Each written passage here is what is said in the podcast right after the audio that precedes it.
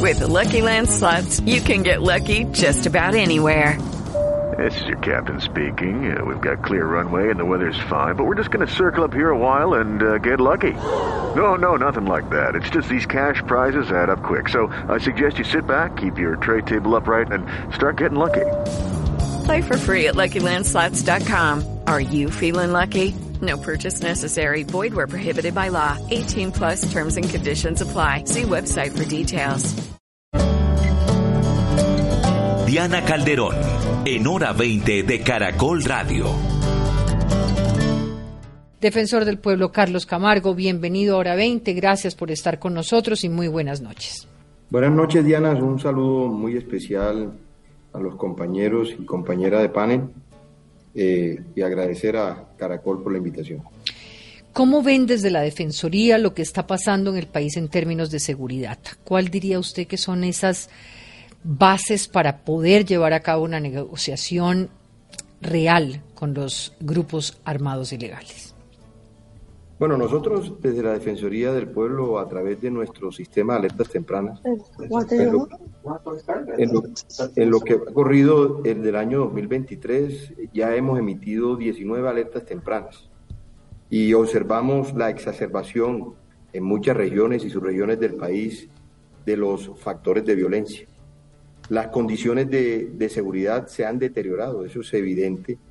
Eso lo hemos evidenciado con nuestros funcionarios en el territorio, particularmente donde tienen, hacen presencia, operan, eh, tienen injerencia y tienen el control los grupos armados ilegales. También hemos podido evidenciar de manera particular y es importante decirle al país que nos hemos dejado tomar ventaja de los grupos armados ilegales.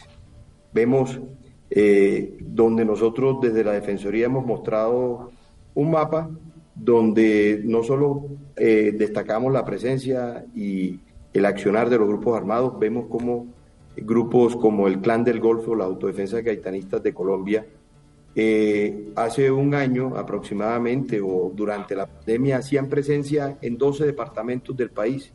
Ya hoy, tristemente, tenemos que decirle al país que ese carácter expansivo de los grupos armados, en particular del Clan del Golfo, se ve y se observa en 24 departamentos, en 398 municipios. También observamos eh, estructuras armadas como el, el, ELN, donde vemos que hacen presencia en 19 departamentos y tienen eh, la disputa por el control territorial y social en más de 224 municipios del país. Observamos las, las dos caras de las disidencias de la FARC. El Estado Mayor Central encontramos que hacen presencia en 180 municipios, en 19 departamentos. Vemos la, la segunda Marquetalia, que hacen presencia en 15 departamentos y en, en 69 municipios, así como vemos también las facciones disidentes de los comandos de frontera en 5 departamentos y en 19 departamentos. Es muy importante contarle al país este contexto para denotar y destacar el carácter expansivo que han tenido estos grupos armados eh, irregulares y llamar la atención que efectivamente eh, la suspensión parcial de, en estos departamentos de, de la Orinoquía colombiana, eh, donde se, se, detiene o se suspende el, el, cese al fuego bilateral, lo que hemos venido de manera reiterada diciéndole a las estructuras armadas y a todos los grupos de crimen organizado es, si ellos verdaderamente tienen la voluntad de adelantar un proceso de paz, díganle al país, díganle a la sociedad colombiana, díganle al gobierno que al gobierno nacional que ha sido generoso en, en darle la oportunidad histórica a los grupos armados de acogerse a una propuesta de paz mm. total. Y ya está suficiente la Ahora, defensor, la, eh, porque este, este, este escenario de expansión que usted plantea del LN, de esas dos caras de la disidencia, eh, de, de estas facciones de la frontera, ¿a qué, se, ¿a qué se deben? Si están supuestamente en esos escenarios de cese al fuego, en esa invitación a entrar en unos procesos de negociación, eh, cuando hay 19 alertas presentadas por usted en esos mismos territorios, o sea, donde se cumple que la alerta presentada por la Defensoría ha terminado en una situación de afectación a la comunidad. ¿A qué se ha debido?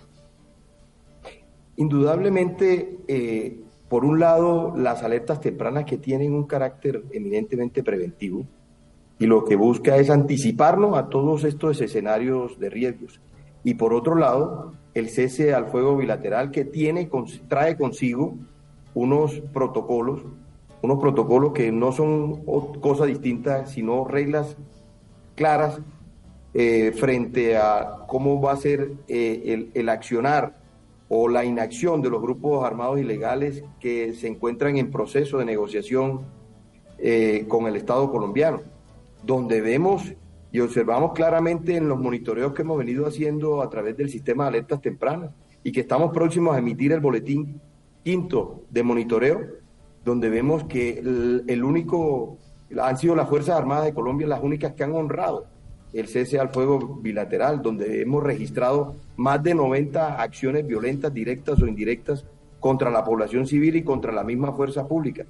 De manera de que aquí las cosas hay que llamarlas por su nombre y hacen falta. Y hemos requerido y hemos combinado respetuosamente al señor eh, alto comisionado para que le muestre al pueblo colombiano los protocolos, es decir, las reglas claras frente a esta situación del cese al fuego eh, bilateral, porque la ciudadanía necesita, en el marco de la confianza legítima, necesita que le muestren los protocolos, que le muestren cuáles son las reglas claras a las que se van a someter las estructuras armadas. Es decir, las estructuras armadas necesitan protocolos de que no haya más reclutamiento, de que no haya más desplazamiento de comunidades, de que no haya más confinamiento de comunidades, de que pues muy bien, muy bien esa esa combinación al alto comisionado. Incluso hay sectores del Congreso pidiendo la renuncia del comisionado por precisamente la ausencia de unos protocolos en esa declaratoria abierta de cinco ceses al fuego, de los cuales pues hoy vemos cuál es el resultado.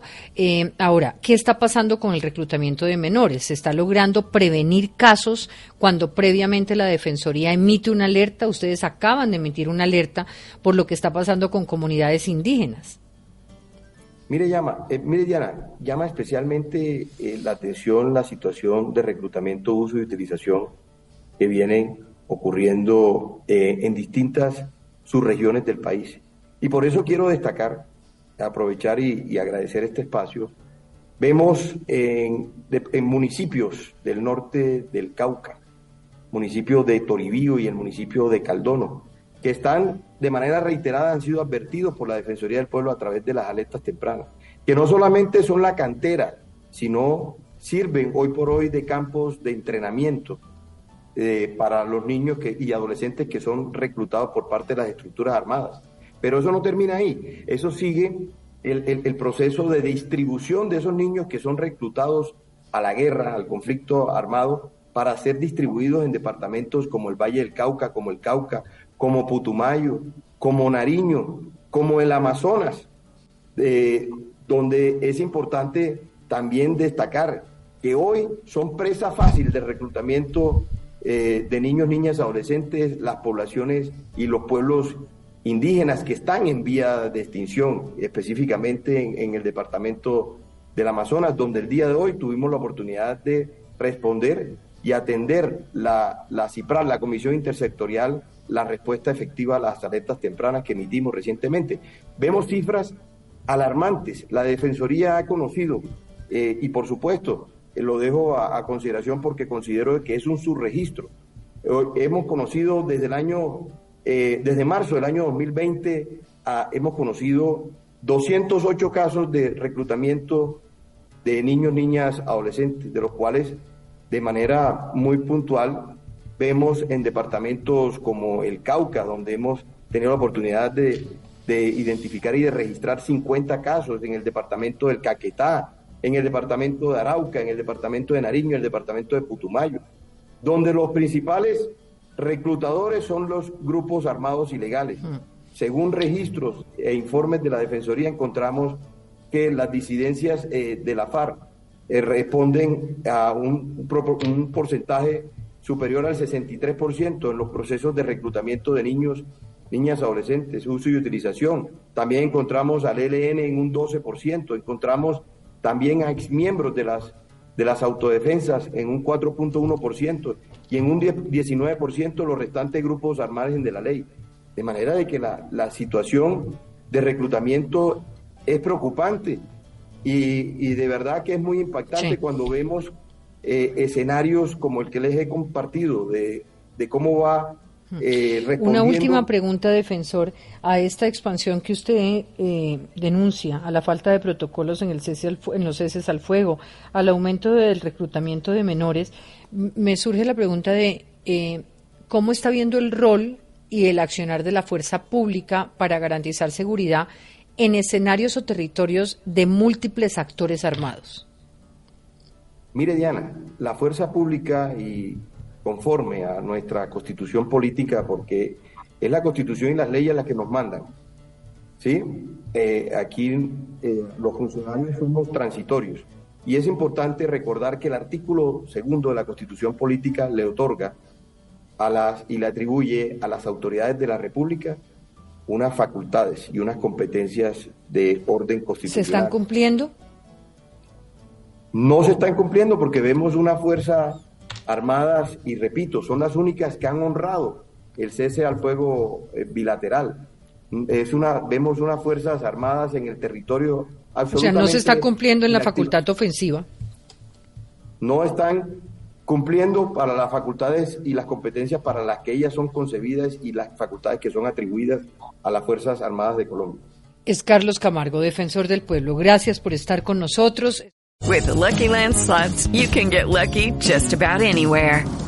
This is your captain speaking. Uh, we've got clear runway and the weather's fine, but we're just going to circle up here a while and uh, get lucky. No, no, nothing like that. It's just these cash prizes add up quick. So I suggest you sit back, keep your tray table upright, and start getting lucky.